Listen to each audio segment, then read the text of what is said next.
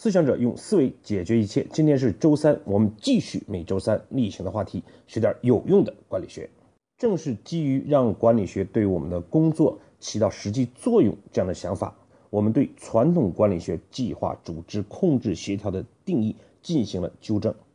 我们提出了管理学的三个特点：第一个，管理学是以效益为目的，解决供需问题。为什么会有这样的想法呢？事实上，我们经常到企业中去，发现很多企业都是为管理而管理。建立制度、制定流程、加强奖惩，或者召开一个会议，开来开去不知所云，开的内容跟效益几乎没有任何关系。这就是因为我们没有回到管理的目的上。记忆讲，管理是成本而不是效益，管理的越少，管理的越好。因此，我们提出来，管理必须是以效益为目的来解决供需问题。这就从出发点上。保证了我们对管理学的思考是从价值角度，而不是控制角度来进行的。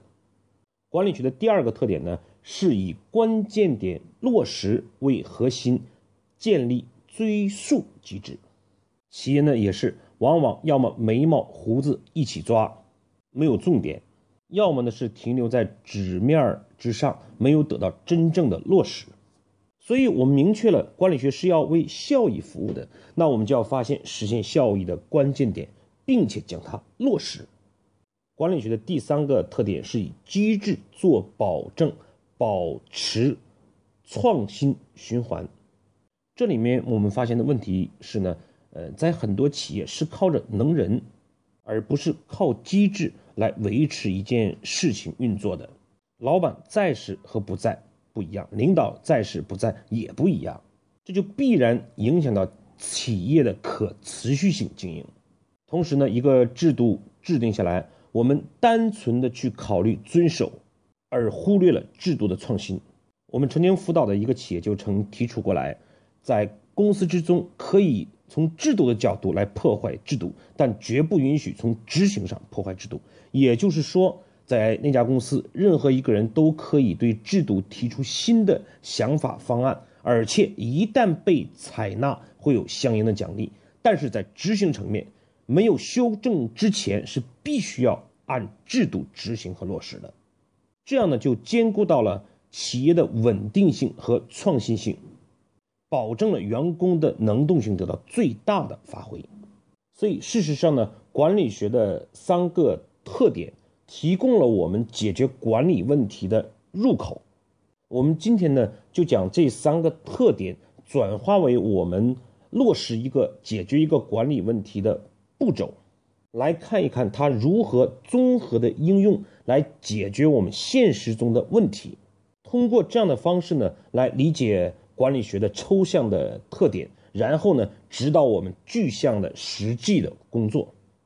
按照惯例，我们今天的内容呢，还是分为三个部分。第一部分案例与问题，第二部分答案与解读，第三部分老杨对您行动的建议。我们先来看今日的问题与案例。为了大家呃方便大家理解呢，我们就一起分享一个怎么开会的例子。事实上呢，很多老总都会跟我抱怨到，很多问题不开会不知道怎么办，开了会之后往往。也没有解决具体的问题，那很多抱怨，很多员工呢也会抱怨，企业整天都是会，不解决问题，疲于应付。那我们现在就假设你是刚刚毕业的一个硕士生，被分配到企业作为总经理助理，总经理交代你一个工作，就是这个月的公司业绩分析会议由你来组织召开。这个会呢，主要是回顾一下上个月的工作情况，以及安排下一个月的工作进度。你如何展开这样的工作呢？那么，如果我们按照传统管理学上计划、组织、控制、协调的想法，对这个工作，我们无非是有哪些人参加，在什么地方开始会议，需要做哪些准备。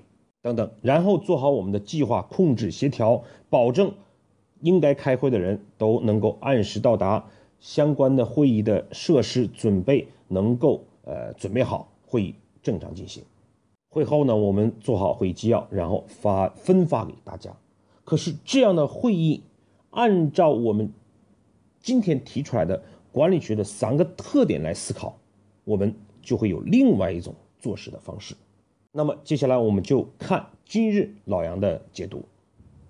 管理学的三个特点呢，我们可以理解为这样的一个做管理的步骤。做管理的第一个步骤呢，就是先要想清楚做这事儿的目的和效益是什么。那么我们就想了，对于一个会议来讲，它会有什么效益呢？其实，任何一个会议，它最重要的结果就是在这个会议中有多少个决议被。决定下来，以及在会后是否落实。所以，对于月度的会议，那我们就要思考：对上个月的总结，我们发现了多少个问题？对这个问题，我们制定了多少个解决的措施的决议？对于下一月的工作，我们有没有发现有哪些瓶颈？对这些瓶颈，我们又做出了多少个决议？当然了，更好的控制会议的时间，也是一个效益问题。明确了这样效益之后呢，那接下来我们就要解决供需问题了，也就是包括老板在内的以及其他职业经理人，为了实现这个效益、实现会议的目的，他们有哪些难题，有哪些没有被实施的事情，这需要我们作为管理者帮助他们解决协调。这里的问题可能是老板关注的，比如说每次会议都不能。按时召开，有些人没有来会，也没有请假，也可能是会议总没有形成决议，决议之后也没有跟踪落实，也可能是开会的时候各方争执不下，相互扯皮。最中高层呢，可能会觉得每次开会时间都不固定，有时候是月底，有的时候可能是月中，通知完就要写相应的会议资料，根本没有时间准备。也可能是很多中高层出差在外，但是往往公司的通知是以邮件的形式发送的，他们根本就不知道召开这样的会议，甚至可能是一个非常小的事情，会议一召开就是两三个小时，中间没有休息时间等等。好，那我们这个时候有了效益，发现了供需问题，接下来是不是所有的事情都要解决呢？不是，再下一个第三步，我们就是要找到关键点。那么，对于这次召开的会议，你可能定义的关键点只有三个。第一个，这次我们就是要解决这个会议说九点召开就九点召开，会议没有延迟。第二一个，这个会议能通过十个以上的决议，并且保证落实。第三一个，就解决一个小问题，这个会议每召开一个半小时就休息十五分钟。关键点呢不一定我们抓最重要的，有可能从。最好落实的事情，或者让大家能看到解决之后确实对所有人有益的事情开始。好，那管理学的第四点就是这些东西如何落实呢？我们需要建立追溯机制。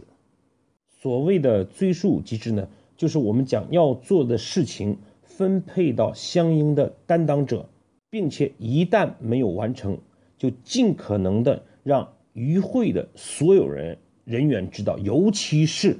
老板，因为每一个人都知道自己做不好会被追溯，所以因此因此提前就尽可能做好相应的工作了。那比如说这个会议按时召开呢，那可以由负责通知的行政部负责，他们必须提前三天通知到相应的与会人员，而且要采用邮件和电话一起使用的方式。并且提前一天再次确认，以保证会议的准时召开。会议要有十个指令或者决议被落实掉，可以由你来承担。那么会议最重要的就不是做会议纪要了，而是要在会议的过程之中将决议记录下来，并且在事后进行跟踪，在下一次开会的时候进行反省。而会议的休息呢，也可以由你来负责。提前呢跟你的老板打好招呼，获得他的理解，通过会议休息这样一个改变，让大家感知到变化和做这件事情的必须要做到位的这样一个决心。更重要的就是前面三个点一定要有一个公示系统，让大家知道事情发展的情况。比如说，我们这次开会的第一件事情就是来点检这次会议是什么时间通知的，有没有用邮件和电话一起通知的方式，提前一天有没有通知到。我们并不是为了给行政部难堪，而是通过这样一个可追溯性。保证事情关键点的落实，所以到现在为止呢，我们已经将管理学的两个特点都落实下去了。第一个是以实现效益为目的，解决供需问题；第二一个是以可追溯性保证关键点的落实。那么，如何实现创新循环呢？在下一次召开会议的时候，我们可能发现决议只落实了三个。会议还是没按时召开，中间的休息时间，因为老板正在发脾气，所以也没有休息好。这个时候，我们就发现了新问题，也有可能呢，我们发现召开这样的一个会议还有新的关键点。那这个时候呢，我们就再次去按照管理学的呃前四个步骤重新思考，建立新的改善、新的创新。以保证我们会议的目的能够有效的实现。当然了，我们可以把这个过程变为制度化，从而让我们这些事情能够以机制、以制度的形式存在，保证呢，即使你作为总经理助理被提职了，这项工作也依旧按此召开。这个时候，我们设想一下，作为总经理，你离开的时候，这个工作还能做得如此之好。那么他对你的重视度、你的价值，不也是得到最好的发挥了吗？所以呢，我们对比对管理学的两个思考方式，一个是管理学就是计划、组织、控制、协调；另外一个，我们讲管理学是以效益为目的，解决供需，以追溯机制为保证，来实现关键点的落实，并且以机制保证企业处于持续、持续创新的循环。我们就会发现，我们基于不同的对管理学的思考，就会产生不同的认识和不同的行动。当然，一个概念，我们仅仅是解决了我们思考管理问题的入口，其中还有很多专业的工具。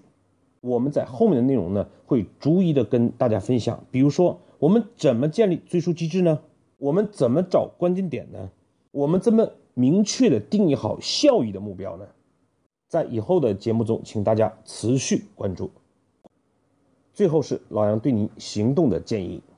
由于管理学呢本身就相对抽象和严肃，我建议您呢将老杨前面讲的学点有用管理学的相关内容再收听一次，或者您也可以加入到微信公众号“思想者”去看由这些脱口秀整理成的文章资料。